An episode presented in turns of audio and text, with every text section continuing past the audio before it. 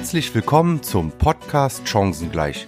In dem Format des Vereins All Inclusive Rostock spricht Moderator Christian Schenk mit interessanten Menschen über die Themen Inklusion und Gleichstellung. Die Gäste des Podcasts leben entweder mit körperlichen Einschränkungen, leiden an psychischen Erkrankungen oder sie sind eben als Experten in diesen Bereichen tätig. Die Gespräche sollen für das Thema Inklusion sensibilisieren und zum gesellschaftlichen Miteinander inspirieren und motivieren. Also jetzt gute Unterhaltung mit dem Podcast Chancengleich.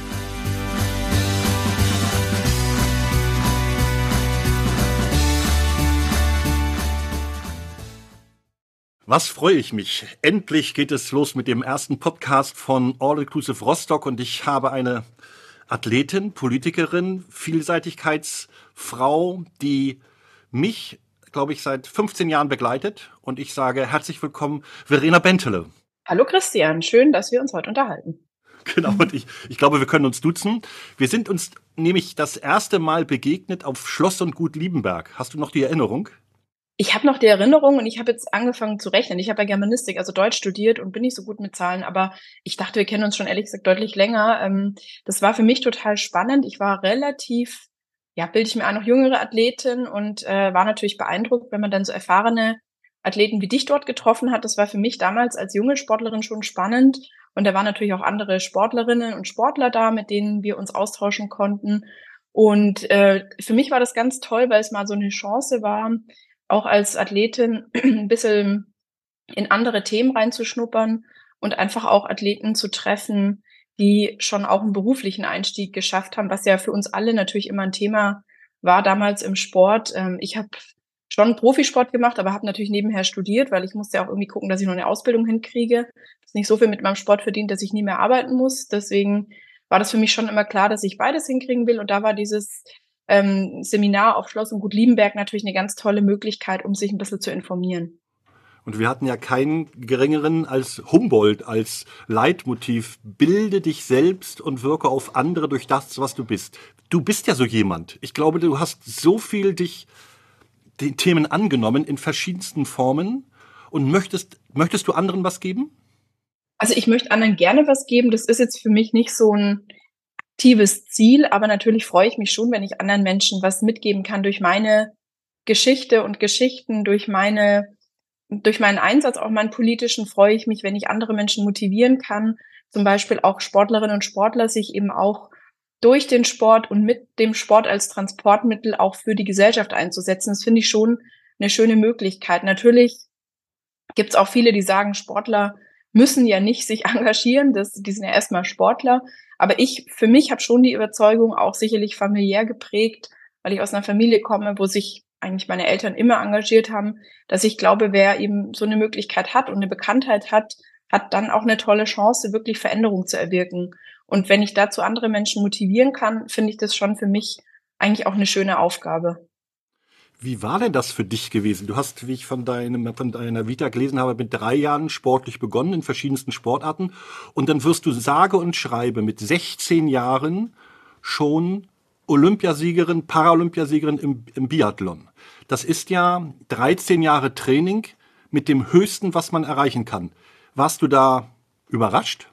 Also ich war selber extrem überrascht. Für mich war damals alles ja neu. Ich war in Nagano bei den Winter Paralympics 98 das erste Mal bei einem wirklich großen sportlichen Ereignis und fand alles faszinierend. Ich komme aus einem kleinen Dorf äh, auf dem Land und allein das olympische oder paralympische Dorf hat mich schon äh, mega fasziniert, weil man zwischen Pizza und Sushi alles essen konnte. Das sind ja so Kleinigkeiten, die einem in Erinnerung bleiben, weil man immer am Tisch saß mit jemandem aus einer anderen Nation, aus einer anderen Sportart und einfach viel mitbekommen hat. Und das war für mich alles neu und begeisternd und faszinierend und ich war einfach neugierig auf das, was mir da so begegnet. Und ich fand für mich natürlich den Erfolg toll, das ist ja klar. Ich meine, wir beide als äh, Medaillengewinner wären unehrlich, glaube ich, wenn wir sagen, wir finden nicht auch den Erfolg super. Natürlich ist auch das eine Riesenmotivation. Wenn man einmal was gewonnen hat, will man auch wieder gewinnen. Aber ich fand auch für mich immer eine großartige Motivation, dass ich durch den Sport und mit dem Sport Erlebnisse hatte und auch bis heute habe, die ich sonst die mir sonst verborgen geblieben wären. Und das fand ich immer eine ganz, ganz tolle Chance. Und gerade auch für Menschen mit Behinderung ist ja so, dass man einfach ganz schnell auch in der Kindheit reduziert wird auf die Behinderung. Meine Eltern haben, glaube ich, immer von allen nur gesagt bekommen, Gott, das ist ja schlimm, dass ihr Kinder habt, die nicht sehen. Und keiner hat eigentlich gesagt, wow, das ist ja cool, ihr habt ja ein ganz anderes Leben und das ist ja spannend, wie macht ihr das? Und durch den Sport war das dann natürlich schon anders. Da haben dann viele auch gesagt, wow, das ist ja krass, dass man so Sport äh, machen kann und so erfolgreich sein kann. Das ändert halt auch eine Perspektive. Und das hat mir schon auch extrem gut getan für meine Persönlichkeitsentwicklung. Kannst du dich noch erinnern, was du als du das erste Mal Olympiasiegerin, Paralympiasiegerin wurdest, als du auf dem Siegerpodest standest, hattest du irgendetwas da im Kopf gehabt? Oder ist das, war, ist das zu weit hergeholt? Oh, also ich, ich war damals vor allem, äh, glaube ich, so äh, völlig äh, im, im Overload, würde man wahrscheinlich bei einem technischen Gerät sagen. Ich konnte das gar nicht fassen alles. Also für mich war das alles ein bisschen unwirklich damals und ich war natürlich extrem äh, ich habe bestimmt auch geweint, äh, vermute ich mal, weil ich total überwältigt war. Weil ich halt natürlich vorher immer andere Sportler im Fernsehen gesehen habe. Mhm. Alle tollen Athleten waren für mich ähm, die, die was gewonnen haben, habe ich aber für mich nie gedacht, okay, da stehst du auch irgendwann. Also so dieses äh, Gerd Schrödersche, ich will da rein, hatte ich jetzt nicht, dass ich sofort immer gedacht habe, ich stehe auch irgendwann da oben, passt mal auf. Also für mich war das eher ähm, ja was ganz Neues. Dann war aber äh, für dich 2010 in Vancouver das, glaube ich, richtig gezielt, dass du dort schon gewinnen wolltest oder war das auch eher abwartend? Nee, in Vancouver war das für mich voll gezielt. Ich hatte vorher 2009 einen ziemlich schweren Skiunfall, da hat mich der Begleitläufer falsch geführt und ich bin ein paar Meter abgestürzt neben der Langlaufstrecke und hatte mich relativ schwer verletzt, äh, innere Verletzungen, Knie kaputt und so weiter. Und ähm, das war schon natürlich erstmal ein harter Schlag, wo ich gemerkt habe, okay, jetzt geht's erstmal ums Gesundwerden und dann wieder, als ich wieder angefangen habe, dann nach ein paar Monaten mit Training, war so der erste Schritt natürlich schon, ich möchte wieder das Vertrauen zurückgewinnen, möchte wieder mutig sein, möchte nicht in Abfahrten Angst haben vor dem Sturz und vor dem, was passieren kann, sondern möchte wieder einfach voll vertrauen, wie ich das vorher konnte. Und als ich gemerkt habe, wirklich so im September, das erste Mal auf Schnee, dass das Vertrauen wieder da ist und ich wieder mit vollem Einsatz langlaufen kann, ohne mir Gedanken zu machen. Ab dann war für mich schon der Plan, okay, und jetzt nach Vancouver und da zeige ich es mir und allen anderen, dass es noch geht und dass ich nicht alles verlernt habe durch den Unfall und vergessen habe. Und klar, dass dann fünf Goldmedaillen werden, kann man nicht planen, aber hm. dass ich um den Sieg mitlaufen will, das habe ich natürlich schon gedacht, ja. Ist denn dieses Streben nach diesem Erfolg in der Folge, wenn du da oben jetzt fünfmal sogar bei den Olympischen Spielen, bei den Paralympics ganz oben standest, ein, das ist ja ein, ein Lohn für Arbeit. Aber wenn du zurückschaust, mit drei Jahren begonnen, sind das ja viele Jahre des Trainings auch. Dann schaffst du diesen Schritt in die Politik, ja auch sehr jung, aber in viel kürzerer Zeit. Ist das, ist das, ich soll mal fast sagen, vernünftig gewesen? Oder hättest du gesagt, ich bräuchte eigentlich auch noch fünf oder zehn Jahre, um vielleicht diese Funktion einer Behindertenbeauftragten der Bundesregierung zu werden? Ach ja, ich glaube, es gibt Leute wahrscheinlich da draußen, die sagen, die Verena hätte schon noch mal ein bisschen sich einarbeiten können mehr. Aber ich würde sagen, ähm, dass ich einfach mir das, was ich noch nicht konnte, erarbeitet habe und dass ich schon durch den Sport einfach auch das Wissen und den Glauben daran hatte, dass ich mir Dinge aneignen und antrainieren kann. Und das ist eigentlich das Wichtigste gewesen. Ich konnte nicht alles in einem Amt, aber das kann keiner. Das ist auch eine ganz gute Einsicht, die viele Frauen nicht so haben, manche Männer auch nicht, aber die meisten Männer haben sich, tun sich da ein bisschen leichter in meiner Erfahrung, erstmal in was reinzugehen, was sie vielleicht nicht perfekt beherrschen. Da sind Frauen oft ein bisschen zurückhaltender. Und ich habe mir immer gedacht, okay, du hast schon andere Dinge geschafft. Ähm, du hast dich nach dem Unfall zurücktrainiert zur Goldmedaille und zum Siegertreppchen. Also klar, ich wusste schon, das braucht Fleiß und braucht Durchhaltevermögen und auch eine gute Resilienz, also Widerstandsfähigkeit. Aber ich dachte schon immer, naja gut, also wenn ich im Sport es geschafft habe, durch Training weiterzukommen, warum soll ich das nicht auch in anderen Bereichen schaffen, die ich wichtig finde, die ich spannend finde, die mich interessieren und wo ich, denke ich, ganz gute Grundlagen mitbringe. Und das ist für mich auch eine wirklich tolle Lernerfahrung des Sports und durch den Sport, dass ich das Gefühl habe, mich einfach ganz gut einschätzen zu können. Das finde ich was ganz Wertvolles. Ist das nicht eine so wichtige Botschaft, die du gerade gesagt hast, dass der Sport nicht nur Unterhaltungsware für andere zum Zuhören und Zuschauen ist, sondern dass es wirklich eine gute Struktur ist, um in dieser Gesellschaft, in dieser Welt vielleicht klarzukommen? Oder ist das äh, überhöht? Also ich würde schon sagen, dass man im Sport ganz, ganz viel lernt, was extrem nützlich und hilfreich ist. Man kann das sicherlich auch durch andere Lebensbereiche erlernen. Wenn ich jetzt jemand aus dem Kulturbereich wäre oder aus einem anderen Bereich, hätte ich auch da sicherlich mir die Fähigkeiten aneignen können. Jetzt ist es bei mir, genau wie bei dir, eben der Sport, der uns zu den Menschen gemacht hat, die wir heute sind. Also neben der Familie, den Freunden, natürlich dem, der Ausbildung, ist aber natürlich für mich wirklich ein ganz, ganz wichtiger Bereich der Sport, weil der Sport eben strukturiert. Ähm, der Sport zeigt einem, dass ein Trainingsplan eine wichtige, gute Sache ist, um die Vorbereitung zu planen, um auch zu gucken, wo stehe ich in der Vorbereitung, dass ein Ziel eine ganz wichtige Voraussetzung ist, um sich anstrengen zu können und zu wollen. Und durch diese ganzen Voraussetzungen würde ich sagen, habe ich heute auch meinen Karriereweg oder meinen Lebensweg gestalten können. Und der scheint ja, wenn man mal so nur das Öffentliche sieht, so kontinuierlich steigend. Also du bist erfolgreiche Athletin gewesen, Olympiasiegerin, dann bist du Sprecherin geworden von Frau Merkel im Bereich der äh, Menschen mit Beeinträchtigungen. Jetzt bist du Präsidentin vom Sozialverband. Ähm, das klingt ja so alles so entspannt, aber so richtig nachdenken über das Leben macht man ja meistens immer das nur, wenn es einem nicht so gut geht. Ähm, ich will jetzt nicht fragen, wann du am meisten nachgedacht hast, aber dieser, diese Kontinuität deiner Entwicklung, ist das ähm, auch eine Vorbildfunktion? Also im Fußball würde man sagen, ein Arbeitssieg wahrscheinlich. Ähm, ich würde sagen, das ist nicht so leicht äh, und einfach, wie sich das anhört, dass so eins am anderen kommt, sondern da steckt ja ganz viel dahinter. Da stecken zum Beispiel ganz viele Begleitläufer dahinter, hinter so einem Weg. Also Menschen, die mich unterstützt haben. Ich meine, nicht nur die Begleitläufer, die wortwörtlich in dem Sport, die mich über die Loipe begleitet haben und vor mir gelaufen sind, mit Kommandos mir Anzeigen gemacht haben, sondern ich meine auch die Begleitläufer, die zum Beispiel jetzt im Sozialverband VDK mich unterstützen, mir den Verband erklärt haben, als ich da neu reingekommen bin, die mich da haben.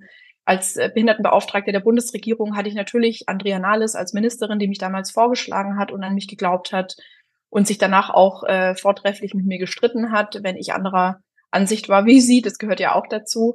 Also es gehört ganz, ganz viel Arbeit dazu und ähm, Einsatz, den man selber bringt, aber eben auch die Unterstützungspersonen. Und ich denke schon oft nach, weil natürlich gerade im politischen Arbeiten und zwar unabhängig fast schon, ob es bundespolitisch ist oder auch in so einem Verband, gibt es ja auch verbandspolitische Themen, gibt es ja immer auch mal Schwierigkeiten und dann gehen Beschlüsse nicht durch, dann habe ich mich eingesetzt für eine höhere Frauenquote bei uns in der Satzung, äh, was die Delegiertenzahl und Mitglieder in den Gremien angeht. Und das war extrem schwierig, weil wir auch da natürlich viele Männer und auch manche Frauen haben, die sagen, das brauchen wir doch gar nicht. Das soll sich alles von alleine regulieren. Und dann merkt man halt auch mal, da verliert man dann halt auch mal und kriegt man nicht die Goldmedaille. Das äh, kennst du auch, wie ich auch. Man gewinnt ja nicht jeden Tag die Goldmedaille. Das sehen viele Menschen. Aber die größere Anzahl der Tage sind die, wo man nicht die Goldmedaille gewinnt, sondern da sitzt und überlegt und die E-Mails beantwortet und mit Leuten spricht und äh, sich Gedanken macht. Was ist denn deine Motivation? Was gibt es ein, ein Ziel als Präsidentin, so wie du als ähm, Biathletin, als Parabiathletin äh, sicherlich Gold vor Augen hattest oder eine Medaille? Gibt es ein Ziel in einer, ich sag mal, in einer, einem Paragraphen, einer Reform, einem, einem mehr? Also ich habe ganz viele Ziele. Ein wichtiges Ziel ist zum Beispiel dass ich immer noch für die, und das werde ich auch weiterhin machen, für die erwerbstätigen Versicherung eintrete, also dass alle Menschen, die in Deutschland arbeiten, in die gesetzliche Renten- und Krankenversicherung einzahlen und wir nicht weiterhin das private System haben von Pensionen oder privater Krankenversicherung oder eben von Selbstständigen, die nicht äh, in der gesetzlichen Rentenversicherung abgesichert sind. Das sehe ich als einen großen Fehler in einem Sozialstaat an und äh, habe deswegen für mich ein wirklich großes Ziel, dass wir uns alle an diesem System, das auch für alle da ist, beteiligen. Das finde ich was ganz Wichtiges. Und so grundsätzlich, nein, ist mein Ziel soziale Gerechtigkeit. Das klingt sehr philosophisch und groß, ist aber ein wichtiges Ziel und ist für mich einfach ein, ein riesiges Anliegen, das mich in meiner Arbeit im VDK sehr umtreibt. Ich habe in diesem Sommer bei den Special Olympics in Berlin mit äh, dabei sein dürfen, habe dort zehn Tage verbracht, habe mit vielen Journalisten gesprochen und mir ist, ich bin jetzt drei Jahre tätig im Bereich der Inklusion, in die Richtung gegangen, dass ich gesagt habe, mir war nicht klar, dass wir vor diesem großen Thema Inklusion eigentlich eine ganz wichtige Wertediskussion anstoßen können, wenn es uns gelingt, ähnlich wie die Special Olympics es ja mit großem, äh, ich sag mal, medialem Aufwand geschaffen haben, dass wir dieses auch weiterführen im Bereich der Inklusion. Meine Frage ist, Die ist äh, jetzt auch von meiner Seite beruflich fast äh, äh, ausgerichtet. Wir haben ja diese Zahl von 15 Prozent der Menschen, die eine Beeinträchtigung in der Gesellschaft haben. Die WHO sagt das, 12 Prozent sagt die Lebenshilfe. Ich weiß jetzt nicht, was, was dein Sozialverband sagt, äh, wie viel das sind.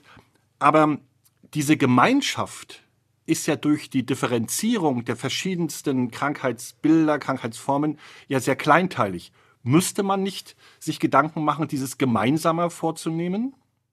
Also erstmal würde ich sagen, hat beides seine Berechtigung. Natürlich sind Differenzierungen manchmal wichtig, wenn es um spezifische Hilfen geht. Jetzt, wenn es zum Beispiel um die Teilhabe und Barrierefreiheit geht, ähm, da sind wir beide uns einig, weil du hast es auch in vielen äh, Bereichen jetzt erlebt, dass es da natürlich äh, verschiedenste Unterstützungsmöglichkeiten braucht, um Barrierefreiheit herzustellen. Ich als jemand, die nicht sieht, brauche eben zum Beispiel Geräte, die mit mir sprechen oder die in irgendeiner Weise noch Tasten haben und nicht nur EC-Kartenlesegeräte, die nur ein Display haben, dass ich irgendwelchen Leuten meine Bankpin verraten muss, ist jetzt nicht so toll. Also das sind zum Beispiel Unterstützungsleistungen, die ich brauche. Menschen mit kognitiven, also sogenannten geistigen Beeinträchtigungen, brauchen eben eher leichte Sprache. So braucht es eben unterschiedliche äh, Unterstützungsmöglichkeiten. Aber ich bin komplett und vollkommen deiner Meinung, dass es natürlich ganz viel auch Gemeinschaft braucht und ganz viel Zusammenhalt und Zusammenarbeit, um in der Debatte um Inklusion wirklich was voranzutreiben und um die Aufmerksamkeit eben zu erhöhen, dass die Teilhabe alle Menschen angeht und nicht nur die Gruppe der Menschen mit Behinderungen. Und die Zahlen gehen da in der Tat auseinander, weil es ist ja immer die Frage, was alles als Behinderung schon äh, gilt. Viele Menschen oder die allermeisten Menschen kriegen ja die Behinderung im Laufe ihres Lebens durch einfach durchs Altwerden, durch einen Unfall, durch eine chronische Erkrankung und die wenigsten Menschen haben ihre Behinderung eben von Geburt an. Und von daher ist für mich eine große Gemeinschaftsleistung, die für alle Menschen wichtig ist, dass wir erstmal das Verständnis wecken, es ist kein Randgruppenthema für einige wenige, sondern Teilhabe geht uns alle an und bringt am Ende den Menschen mit Behinderungen, aber auch allen anderen ganz, ganz große Vorteile im Zusammenleben und in der Gesellschaft, die eben auch für alle Menschen offen und da ist. Du warst Einzelathletin. Du bist jetzt in einem großen äh, Verband die Präsidentin. Dieses Ich zum Wir, war das eine Schwierigkeit? Ich will das auch so betonen, weil ein Ich bei vielen Menschen, die natürlich eine Beeinträchtigung haben, auch ziemlich stark äh, ausgeprägt ist. Wie können wir da mehr zum Wir auch gelangen? Also ich würde sagen, für mich war das Wir immer schon ein entscheidender Punkt, weil ich hatte, trotz ich Einzelathletin war ja immer ein Begleitläufer. Also war ich ja doch irgendwie auch ein Zweierbob, würde man im Bobsport sagen, und war ein Tandem. Ähm, deswegen war ich gar nicht so eine ganz klassische nur Einzelathletin, aber natürlich habe ich schon auch Eigenschaften von Einzelathletin, dass äh, mir meine Ziele immer wichtig sind, waren und sind, dass ich mich gut durchkämpfen kann, äh, dass ich mir schon auch die richtigen Unterstützer suche. Das ist schon eine Einzelathleteneigenschaft, aber ich komme auch beispielsweise wirklich aus einer äh, Familie, die ja gut zusammen gewachsen ist und gut zusammenarbeitet, will ich mal so sagen. Also ähm, das ist mir auch ein ganz wichtiges Thema und ähm, ich würde deswegen glauben, dass ich eigentlich dieses Wir auch von Kindheit an mitbekommen habe. Ähm, eben, ja, wie gesagt, wie wichtig zum Beispiel ein Engagement auch für andere ist, wo man nicht direkt die Rechnung aufmacht, was habe ich jetzt gerade davon. Also mein Papa hat früher immer noch, äh, trotz er viel Arbeit hatte, auf unserem Biobauernhof mit Äpfel und Hopfen sich nachts im Roten Kreuz oder am Wochenende auf den Sportplatz gestellt und im Roten Kreuz engagiert. Da machst du ja nicht die Rechnung auf, was habe ich jetzt gerade davon. Und das habe ich schon, denke ich, ganz gut mitgenommen. Auch von zu Hause und ähm, auch so aus meinem Engagement zum Beispiel im Sport. Da habe ich immer auch mich dafür eingesetzt, dass wir paralympischen Athleten bessere Bedingungen bekommen. Und als ich dann aufgehört habe, war es dann auch soweit, dann wurden auch paralympische Athletinnen und Athleten eingestellt, mal in der Bundespolizei oder Bundeswehr, was ich total super finde, dass ich da eine der war, die mit dafür gestritten und sich dafür eingesetzt haben und dafür geworben haben. Das finde ich einen tollen Erfolg.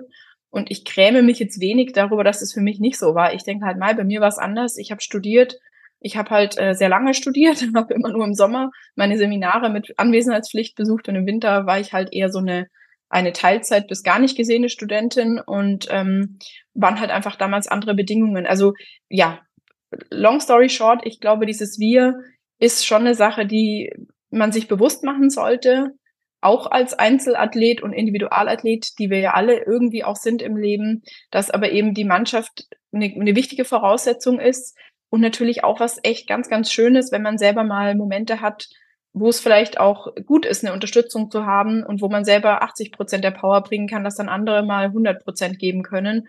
Und dafür am nächsten Tag kann man selber wieder die 100 Prozent geben. Also ich bin schon gerne die, die 100 Prozent gibt. Das ist auch schon so. Das ist so eine Einzelheiten-Eigenschaft, die ich noch mitnehme, dass ich schon gerne auch die bin, die alles gibt und äh, vorne wegrennt. Aber ich denke und hoffe, dass ich auch alle anderen mitnehme. Wir haben ja mit Humboldt begonnen. Ich fange jetzt mal das Ende an mit einer Frage von Karl Adam. Ich glaube, den Namen wirst du gar nicht kennen. Nee. Karl Adam war der berühmteste Rudertrainer in den 60er Jahren. Mensch. Und der hat mal gesagt, die Struktur einer Leistung ist immer die gleiche. Will jetzt mal die Frage stellen, wenn du jetzt so mal zurückblickst, die Struktur, wie du lebst, ähm, hat die sich irgendwo so gefestigt, dass sie sich bestätigt hat durch deine Eltern, durch deine, durch, durch Trainer, durch Professoren? Oder ist es dann doch einfach die Summation jeden Tages, dass du sagst, meine Struktur ist, ist gewachsen? Also ich würde eher sagen, bei mir ist die Struktur gewachsen und passt sich immer ein bisschen den Lebensbedingungen an. Ich reise zum Beispiel sehr viel, weil mein Lebensmittelpunkt in Süddeutschland ist. Mein Job ist in Berlin und auch in München zum Teil. Ähm, ich habe natürlich in ganz Deutschland dann noch Termine für den VDK und jetzt bin ich auch beim DOSB noch Vizepräsidentin. Also ich mache immer tausend Dinge und da muss so eine Struktur sich ganz schön äh, mit und mitwachsen. Ansonsten ist es schwierig. Wenn ich jetzt so eine Struktur hätte, an der ich mich entlang hangel und mit der ich lebe, wäre das bei mir schwierig. Deswegen glaube ich schon dran, dass es auch gut ist, die Struktur zu verändern, zu äh, anzupassen und sich immer wieder natürlich auch zu fragen, ob das noch die richtige Struktur ist, mit der man und in der man gerade lebt. Ich möchte mich sehr bedanken. Ich habe äh, geahnt, dass diese Zeit fliegt. Das ist ja äh, beim Podcast, soll man ja auch eher kurz halten. Aber ich habe die große äh, Wahrscheinlichkeit in mir, dass wir vielleicht in 10 oder 20 Jahren nicht mehr von einer Präsidentin sprechen, von irgendwas anderes. Ich will das Wort lieber gar nicht in den Mund nehmen. Ich danke dir sehr. Ich wünsche viel Erfolg bei deinen Zielen und ähm, ich glaube, für viele Menschen, nicht nur die eine Beeinträchtigung haben, bist du jemand, auf die man aufschaut. Und ich gehöre dazu. Vielen Dank. Danke für das tolle Gespräch und dir auch alles Gute. Wenn Ihnen diese Folge gefallen hat, dann abonnieren Sie den Podcast Chancengleich bei Ihrem Podcast-Anbieter des Vertrauens. Der Podcast Chancengleich ist eine Produktion von All Inclusive Rostock. Moderation Christian Schenk. Redaktion Emma Sauer und Christian Schenk.